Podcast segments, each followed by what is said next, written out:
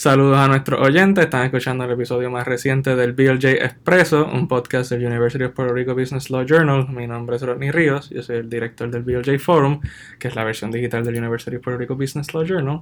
Junto a, junto a mí hoy se encuentra la compañera Margarita Ochoa, saluda un momentito, Hola. quien me acompaña el día de hoy. Aprovecho la oportunidad ¿verdad? para anunciar que el Business Law Journal estará participando del Puerto Rico Conference Power Investment de parte de la Cámara de Comercio el próximo 26 de febrero. Esta es una actividad que estamos nosotros colaborando para promocionar y aquellos que deseen reservar e ir pueden, eh, pueden ir a la página de la Cámara de Comercio en Facebook o contactar a la revista para este, encontrar toda la información y conseguir sus taquillas. Como parte de nuestra participación en esa conferencia, hoy vamos a hacer una entrevista a Dolmari Méndez, una de las panelistas de la actividad.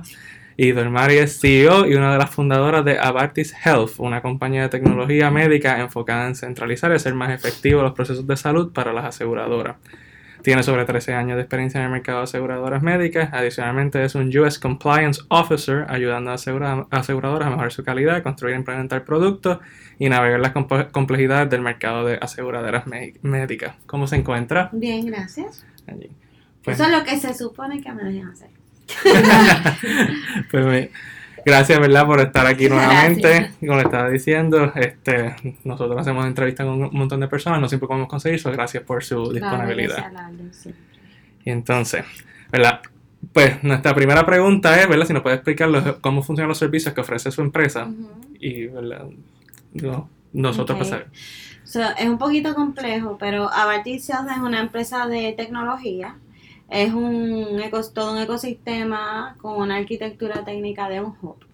Eso quiere decir que eh, toda la comunicación que ocurre es en tiempo real y lo que tratamos es de tanto las aseguradoras, pacientes, proveedores y otras entidades que también son stakeholders en los sistemas de salud puedan comunicarse eh, de una manera armoniosa en un lenguaje que le aplica a todas ellas por igual. En un lenguaje que le da visibilidad, da claridad y da transparencia en distintos aspectos, de acuerdo a la necesidad de cada uno de ellos. Perfecto, gracias. Entonces, si, si nos puede explicar para los oyentes cómo es que funciona más o menos el mercado de aseguradoras en Puerto Rico, cuál ha sido su experiencia trabajando con ella. Eso, eso, eso es eh, bueno, en Puerto Rico a nivel nacional no hay mucha diferencia. Este, las aseguradoras eh, tienen que seguir muchísimos parámetros. Es una de la, la industria de salud, obviamente, es de las industrias más reguladas a nivel federal. Eh, y eso implica que muchos cambios que ocurren en la industria no estén a la par de con lo que está ocurriendo realmente en la industria, ¿verdad? En ese momento, lo cual limita los procesos y hace un poquito más complejo al momento de implementar tecnologías pues avanzadas. Así que es un proceso en que tienes que alinearlas a todas y tratar de llegar a, a un lugar en que te puedas posicionar como un, como un denominador para todas ellas y puedas lograr en que, ¿verdad? Lograr que todo lo que, todos los componentes que tú necesitas que se alineen para que tu tecnología se pueda implementar, pues pueda ocurrir. Porque no se trata de tener una tecnología eh, eh, avanzada, se trata de que sea actionable y que sea posible implementarla y ejecutarla, que es muy diferente. Puedes tener una tecnología que es la maravilla del mundo, pero si no está listo el mercado para tú poderla implementar, pues es como si no tuvieras nada. Así que yo te diría que los retos más grandes que tenemos pues es educación, es que estén todas al día con lo, con lo que está pasando ahora y con lo que va a pasar en los siguientes 10, 15, 20 años, que pues, es nuestro enfoque mayor. Eh, y y que estén enfocadas ¿verdad? En, en, quien al final del día pues sufren las consecuencias mayores con su vida, ¿verdad? que son los, que son los pacientes como tal. Así que eh, es una industria que es bien retante. Eh, y en el espacio de tecnología y salud, pues para mujeres pues es un poquito más, más retante, pues porque eh, es una industria de hombres realmente, no es una industria de, de, mujeres, así que no es el mismo camino. En ese aspecto quisiéramos preguntarle cómo ha sido su experiencia como fémina incursionando en este ámbito y como empresaria. Eh, sabemos que para las mujeres es trabajar doble, como quien dice también, para poder posicionarse y... Es retante, es retante, en el término de que pues no, no, no te puedo decir que me he sentido discriminada, pero sí, sí te puedo decir que por alguna razón es un poco más complejo. Este, los procesos, eh, el, el por el hecho nada más de ser mujer y ser, ¿verdad? El tronco de un hogar en términos de quien, quien mantiene, ¿verdad? Es usualmente que todo corre en la casa, pues niños, este, ¿verdad? Pareja, que todo corra armoniosamente, pues ya de por sí lo hace un poco más complejo el proceso. Así que es importante que esa, esa pareja que se tenga, pues entienda el proceso en que está y puedan este, funcionar alineados. En términos profesionales, pues la realidad es que es una industria de hombres y es un poco pues más complejo. Puerto Rico es un mercado bien especial. Así que no te puedo decir que me he sentido... ¿En qué sentido es especial? Eh, si no puede... Es un mercado que requiere mucho tiempo. Un mercado que es bien necesitado. Es un mercado que hay la fragmentación, eh, se sale de los parámetros eh, comunes. Este, cada país, a cada estado, en, ¿verdad? en este caso a nivel de Estados Unidos, pues cada, no, no te puedo decir que Puerto Rico está en, en, ¿verdad? en mejor o peor condición porque todo es, es proporcional a, a la situación de cada uno. Eh, pero sí te puedo decir que eh, la fragmentación y los protocolos y la burocracia hacen que sea mucho más retante el poder ser exitoso al momento de cerrar un contrato y al momento de implementarlo. Así que tienes que poner todos los dots, ¿verdad? Eh, de una manera que, que pueda ocurrir. Así que además de desarrollar la tecnología, la infraestructura que tienes que crear desde afuera para que todos esos vendors se comuniquen y que todos los que participan se puedan alinear, probablemente es un reto mucho mayor que la misma tecnología. Eso es lo que lo hace pues más especial. Y una pregunta con las tecnologías nuevas que ustedes ¿verdad? bregan y todo, eh, eso tiene mucho que ver con patentes, bregan con patentes en la compañía. Sí. Sí. Este, con patentes más en tecnología es más trademark que patente. Este, pues porque es difícil patente, patentizar un software no sé si sea, ¿verdad? Lo, lo, no es algo que se hace comúnmente, es más el trademark. Tú más bien patentizas los algoritmos, ¿verdad? Que utilizas y demás. Eh, siempre consciente que una vez se patentiza, patenticen son públicos. Así que es una decisión que quieres hacer que se toma en conjunto entre una junta de directores, este, los founders, y si hace sentido patentizarlo en ese momento, extenderlo, pero en términos de marca, trademark y demás, pues es algo que definitivamente tiene que estar bien protegido siempre. Oh, perfecto. Este, ¿verdad? Otra pregunta, si nos puede decir cuáles son los retos que usted ha encontrado manejando la empresa en Puerto Rico con los presentes, la crisis económica, todo, cómo es manejar un negocio. Es retante, la realidad es que como empresarios eh, tienes que el, de la cualquier producto que estés tratando de, desarrollar tienes que entender que el mercado tienes que ver si el mercado está listo. Tienes que ser un experto en lo que estás haciendo. Tampoco es que ahí se me ocurrió una idea y ya la voy a hacer no si no eres un, tienes que asegurarte que lo que hagas te apasione, que te gusta, que es lo que tú, tú entiendas que es lo que realmente tú quieres hacer, porque si no, pues no vas a poner el todo, ¿verdad? El corazón ahí que al final es lo que te sostiene para tú continuar tu negocio, porque el nivel de, este, esto es un trabajo que es bien solitario. Okay. Recuerda, cuando tú diriges una empresa es un trabajo que hablas tú contigo mismo, un trabajo que es sumamente solitario, porque no necesariamente tienes el apoyo de hablar con, con alguien la situación, pues claro, tan rápido. Este, así que hay que, hay que tener mucho mucho coraje, mucha valentía, mucha, mucha automotivación. Tienes que descansar en los libros, tienes que tener mentoría. Eh, la clave de todo esto, yo entiendo que para poder sobrevivir y pasar estas etapas más difíciles, más difíciles son tus mentors, son todo ese networking que puedes hacer. Así que yo lo que siempre digo es que eh, uno nunca uno debe mantener su trabajo y combinarlo con esa nueva aventura hasta que uno esté sólido y pueda hacer un cambio. Pero el tú estar apasionado por lo que quieres hacer y, y tú, quién te va a support, quién va a ser tu support system, es como que lo más retante aquí. Porque si no eres una persona que eres fuerte de carácter y no aceptas el feedback y rápido te frustra y no te gusta la opinión externa y todas esas cosas, pues te puedes desmotivar bien rápido. Ah. Así que tienes que crear como una especie de caparazón que sea lo que te da la fortaleza, ¿verdad? Para seguir adelante, porque todos los mercados son un poco frustrantes en algún momento. Y tienes que entender que el tú ser un empresario no significa que, wow, que ya es un paseo. No es así, de hecho. Es sumamente rocoso el camino. Y si no estás listo para tener tu pre-mortem exercise y entender todo lo malo que puede ocurrir, que realmente no es malo, son experiencias que tienes que convertirlas positivas, aprender de eso, pues se puede complicar. Así que yo diría que el estado mental es la mitad del éxito que puedas tener. Porque si no, pues es bien cuesta arriba. Y para los emprendedores que nos escuchan respecto a identificar mentores, ¿cómo se da ese proceso? Si nos puede dar un ejemplo respecto a un mentor que se ha identificado.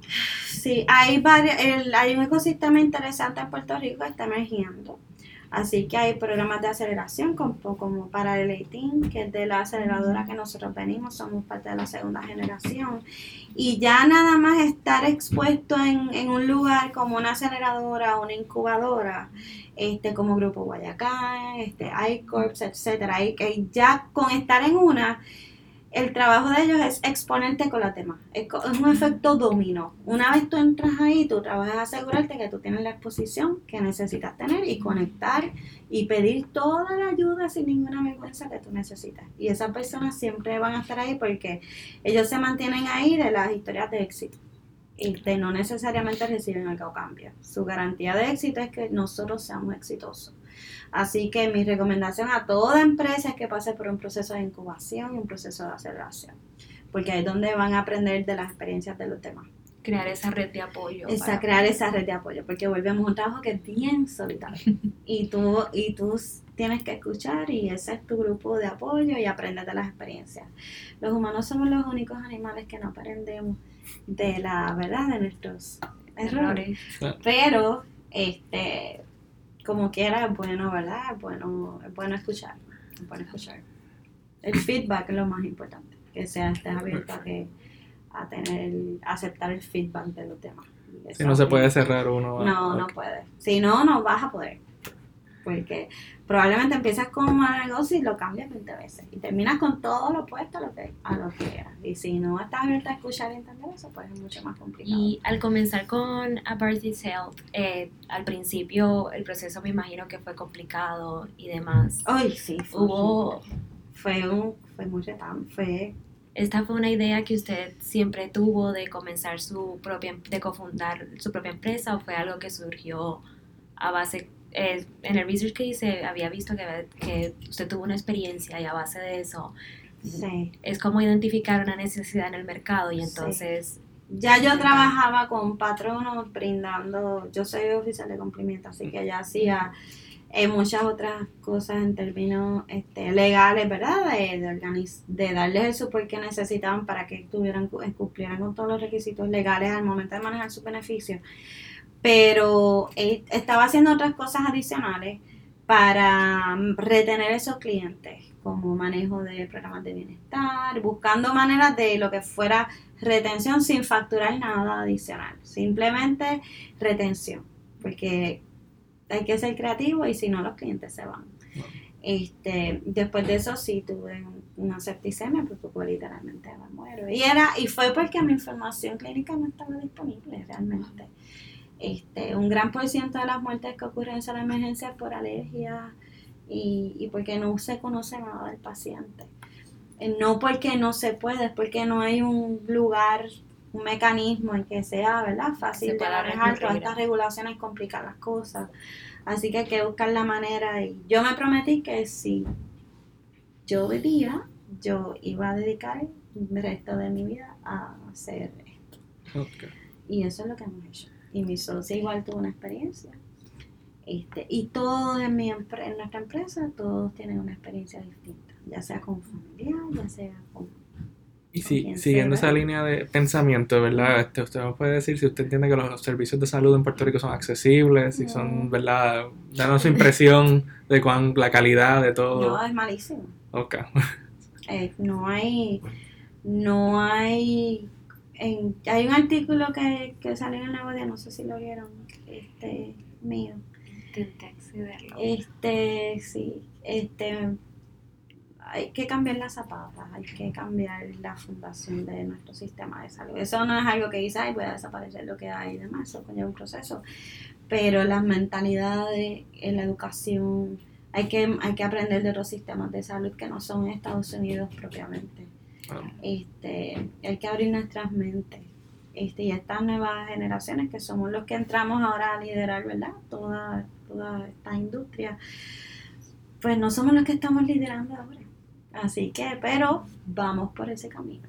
Así que hay que abrir el camino para que empresas emergentes como nosotros, cuando vengan, tengan ya esa, esa parte ya recorrida y se hacen realmente traer tecnologías y eh, ¿verdad? Y innovación que puedan implementar. La innovación no solamente es la tecnología, la innovación es la manera en que tú manejas los protocolos, la burocracia y cuán complicado o fácil hacer las cosas para que puedan ejecutarse. Así que eso es el problema mayor en Puerto Rico. Yo te diría que el protocolo, la burocracia es lo peor. Yo me he reunido con CEOs y presidentes de grandes, los más mayores plan médicos a nivel de Estados Unidos y es más fácil reunirme con ellos que conseguir una cita aquí con un presidente de una aseguradora, honestamente. Este, pero seguimos ahí batallando. ¿Y cómo se pueden hacer cambios, verdad, concretos que usted propone? si legislación o simplemente prácticas o la forma. Práctica, es, es, una, es, una, es cultural, es algo. Eh, yo te diría que hay mucha desmotivación este, yo creo que gran parte del problema es la desmotivación que hay, la falta de motivación que hay entre los empleados, la falta de sentido de pertenencia que existe, la falta de compensación acorde a lo que ellos pueden estar contribuir. es un efecto dominó, es algo de que empieza desde lo más básico. Y si y, y somos seres humanos, o sea, todos queremos algo a cambio. Así funciona el mundo. Y si no hay eso, pues es difícil, es, bien difícil, es, sumamente difícil. Yo diría que el mayor problema que hay es, son los protocolos y la burocracia y las mentes abiertas a, a, no temer porque pierdan sus empleos, por ejemplo, porque me va a sustituir la tecnología o porque ay, van a descubrir que mal hago mi trabajo. ¿Me, sigue? Son muchas cosas que son bien íntimas. O sea, diría que, que requiere un poco de descentralización las cosas o... Eh, de, descentralización y descentralización también. Porque no todas las empresas pueden funcionar de manera centralizada. Exacto.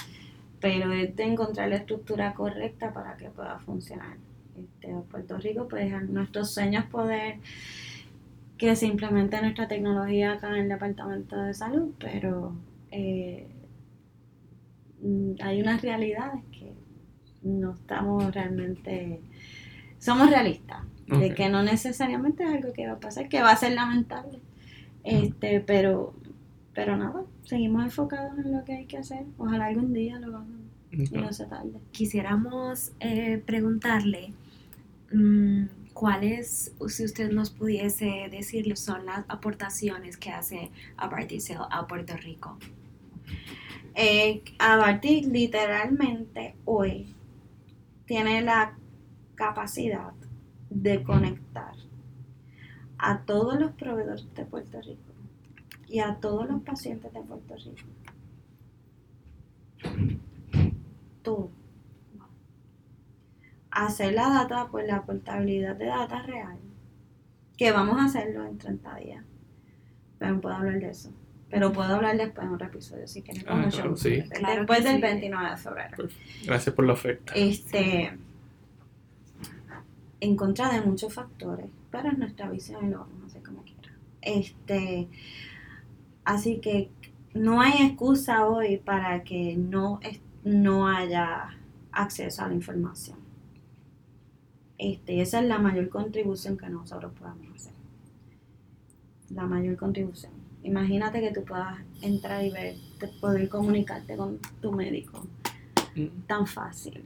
Este, y tú has que usar tus cosas tan fácil. Y es, posible hacerlo. Para nosotros haber logrado eso, teníamos que encontrar lenguajes comunes, teníamos que encontrar una arquitectura técnica común para todo el mundo. Teníamos que literalmente salirnos de la caja y ofrecer algo en que no solo Puerto Rico, yo puedo con, nosotros podemos conectar países, países, estados, eh, transferir información de aquí a, donde sea, porque el lenguaje y el, los formatos que usamos son, ah, son estandarizados en 99% de los países. Y, y, y, atacar prevención, nosotros podemos hacer mapping de condiciones crónicas, nosotros podemos manejar poblaciones a, masivamente, pero no necesariamente eso siempre es bueno. Me sigue. Así que es una lucha este, difícil en términos de todos los que están envueltos participando. Así que depende de la misión y quién sea nuestro cliente y cambia. Nuestros clientes no son solamente aseguradoras, tenemos farmacéuticos también. Sí, para encontrar con cura para ciertas condiciones, para dos específicamente. Este, que puedo hablar de eso para el, próximo después, sí.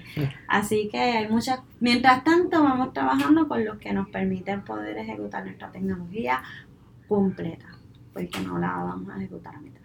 Eh, y precisamente en ese aspecto, si nos pudiese describir un poco cómo es el clima de negocios en la isla y también eh, si, lo puede comparar quizás con Latinoamérica u otras partes que sepa o que hayan. El clima, el clima es difícil, es difícil. Es sumamente, volvemos, la burocracia y los, los protocolos pueden matar cualquier negocio ahora mismo esa es la realidad. Este, hay que, la innovación, vuelvo, no es solo la tecnología. La innovación es cómo tú recibes la tecnología. Cómo haces un contrato de, que era sumamente difícil a algo sumamente fácil. Sin las letras chiquitas, transparencia. Así que en estos momentos es muy complicado. No debería de ser así.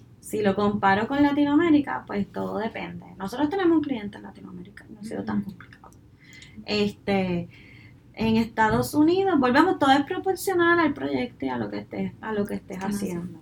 Pero la pregunta es cómo es el ambiente ahora aquí, es complicado. Hay que estar.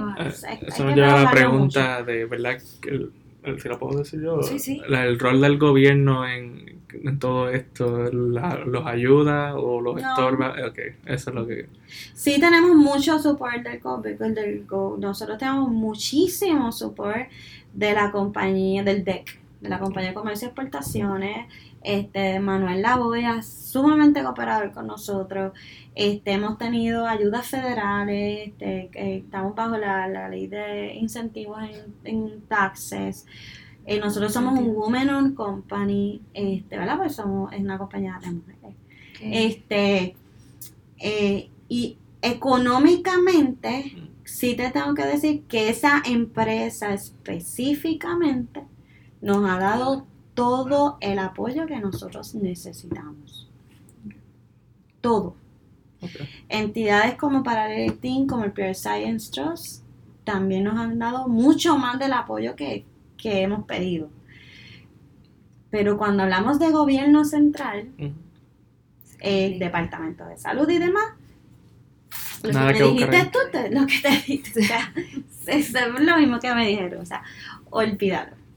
Ahora, apoyo federal, este, apoyos de otras entidades federales este, y, fondos que hay disponibles que sí podamos, válgame, sí, eh, el DEC ha hecho un trabajo, ¿verdad? Porque ahora es el DEC, eso cambió, este, pero en términos generales lo que es PRISCO, eh, estamos más que agradecidos con ellos, porque nos han dado muchísimo apoyo, muchísimo apoyo todo el mundo en términos de apoyo técnico, de todo ese equipo de Manuel Lavoy, el mismo Manuel Lavoy, hemos tenido un apoyo espectacular.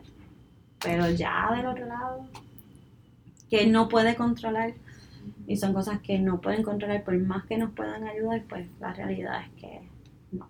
La otra industria que nos ha ayudado muchísimo es la industria farmacéutica. La industria farmacéutica que goza también de incentivos en taxes, nos ha dado y nos da un apoyo enorme, enorme. Así que un gran por ciento de nuestros clientes en Puerto Rico van a ser las farmacéuticas. Y ya vamos por todo. Este, así que, que tengo que hacer la diferencia de esas dos entidades, lo que es gobierno central y PRISCO, porque la realidad es que... Sí, no quiero generalizar. No quiero generalizar y, y yo vivo agradecida con, con la voz y con el equipo de, de, ellos, pues han hecho un trabajo excelente con nosotros, la verdad. Eso sí quiero. Eh, quisiéramos ahorita pasar y preguntarle qué efecto tendría una reforma federal que prohíba las aseguradoras privadas, como propone el senador Bernie Sanders. ¿Qué, qué? ¿Cómo, perdón? Pues, ¿verdad? Llevan discusión estos días, el senador Bernie Sanders uh -huh. lleva hablando de su reforma, de, creo que se llama Medicare for All, no sé si le cambió el nombre, por eso una de las propuestas es eliminar las aseguradoras privadas, ¿verdad? Digamos su, su impresión al respecto, ya que... No, eso este, en términos a nivel general o en Puerto Rico? En general y en Puerto Rico. Ah, no, eso no. Yo personalmente no estoy de acuerdo con eso. Este, el gobierno pasó el riesgo a las aseguradoras hace unos años atrás. Este, con Medicaid, pues las aseguradoras son los que manejan ese riesgo en representación del gobierno. Y es privado. Eh, y Puerto Rico no está listo para algo así. Este, y no vivimos en un eh, en socialismo ahora mismo, no, o sea, es algo que ahora mismo no, no puede, no es el momento personalmente, ¿verdad? Eso no es el, no es, no es la solución.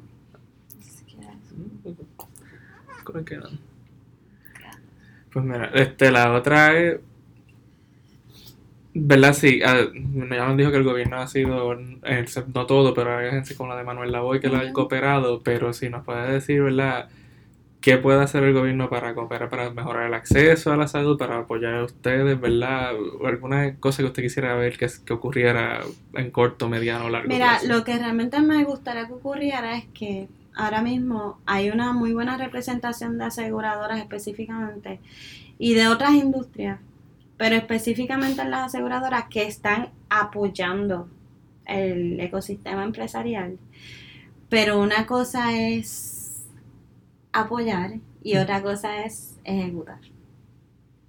Y el mejor apoyo que pueden dar es dejándonos entrar y dejarnos probar nuestros conceptos y dejando hacer lo que tenemos que hacer con las aseguradoras.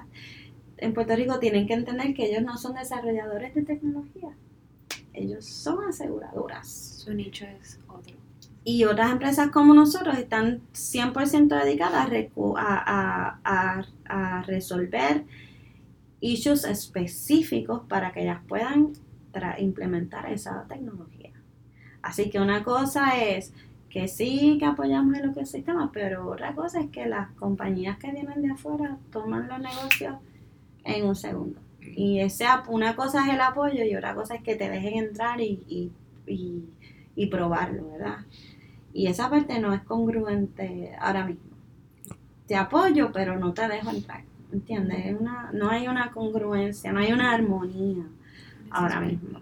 Y el acceso eh, se pierde demasiado tiempo. Si tú vas a presentar este, un proyecto a alguien, debe ser con las personas correctas, no a reunirte con, con quien sea para que te escuche ya.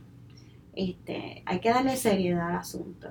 Nosotros como empresarios jóvenes no podemos subestimarnos. Nosotros tenemos que entender que lo que tenemos es valioso y cómo puede ayudar. Y ese respeto hay que pasarlo para adelante. Ese respeto es el que ellos tienen que mostrarnos a nosotros. Así que es una cuestión de, de que te vean como un igual que está especializado en unas áreas para resolver este algo que representa impactos económicos en términos de millones este pero este yo te diría que eso, eso realmente es lo que necesitamos ahora es apertura mindset, un cambio de mentalidad, un cambio de, uh, en vez de rechazo, aceptación y de respeto, tiene que haber mucho respeto. Este, yo te diría que eso sería lo mayor. Pues, la, última pregunta ya no tiene que ver con lo anterior discutido, pero queríamos saber si tenía alguna recomendación para futuros empresarios, personas que no estén oyendo, jóvenes que están buscando abrir sus propios negocios. Sí, ¿verdad? Sí, mira, eh, todos aquellos que lo hagan, obviamente. Este, Puerto Rico desde el huracán ha creado el mayor número de empresas en los pasados 30 años. Este, pero que hagan algo que les apasione, que no hagan algo por hacerlo, porque si no van a fracasar. Es que hacer algo que te llene, algo que te guste y algo definitivamente eh, la comunidad tiene que estar envuelta, el mentorship tiene que estar envuelto, hay que ayudarse, hay que dar feedback, hay que un no te hace un mentor, no te hace un mentor tú ser un multimillonario evaluando nada, un mentor te hace, mira, me, estoy empezando, mira, a mí me pasó esto, te lo digo para que no te pase. Eh, pues no importa la etapa en que estés, todos nos podemos ayudar. Este, y las mujeres especialmente tenemos que ayudarnos un poquito más, porque eso no pasa mucho tampoco. Hay que apoyarse un poquito más, es algo que hay que trabajar mucho en Puerto Rico. Pero, y buscar ayuda, hay muchísimas ayudas federales, en términos económicos, en términos de conocimiento. Este, hay que tocar las puertas, porque las puertas no se abren solas. Este, yo toco puertas y recibo. Si no las toco, no tengo nada tampoco. Puerto Rico yo siempre he dicho que es el lugar en que si tú decides ser nadie, eres nadie, porque ayudas ahí. Este, pero el camino es rocoso y no, no, no se puede quitar. Así que hay que seguir ahí, ahí hasta Es un tiempo razonable, ¿verdad? Si el mercado está listo y puedes hacerlo, si no, pero... No, pero eh, consistencia, persistencia y mucha salud mental para poderlo eh, lograr. Pues, ¿verdad? Gracias de nuevo por la oportunidad, por la entrevista. Les recuerdo a nuestros oyentes la conferencia que es el próximo 26 de febrero. En Facebook está la promoción en la Cámara de Comercio o pueden contactar a la revista. Dolmari va a ser una de las panelistas y ya como vieron ver, muy recomendada. nos vemos y gracias. Gracias.